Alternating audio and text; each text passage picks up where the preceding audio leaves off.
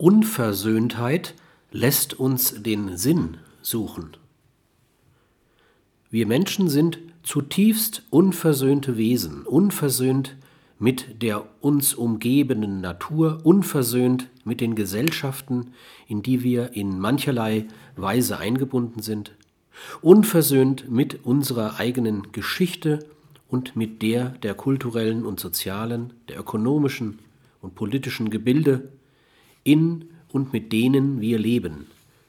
Unversöhnt aber auch mit unserer eigenen Grenzhaftigkeit und schließlich unversöhnt mit uns selbst. Der Grund dieser Unversöhntheit ist die Nichtidentität von Wesen und Sein.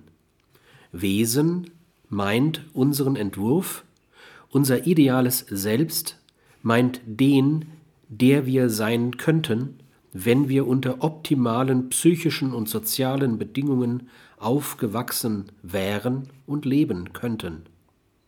Sein meint den Zustand unseres realen Selbst, meint den, der wir tatsächlich sind.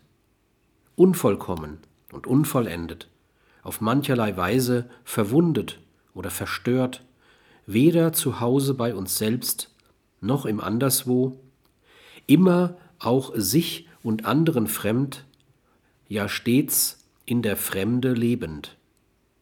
Das Heimweh nach dem Wesen macht uns zu unversöhnten Menschen.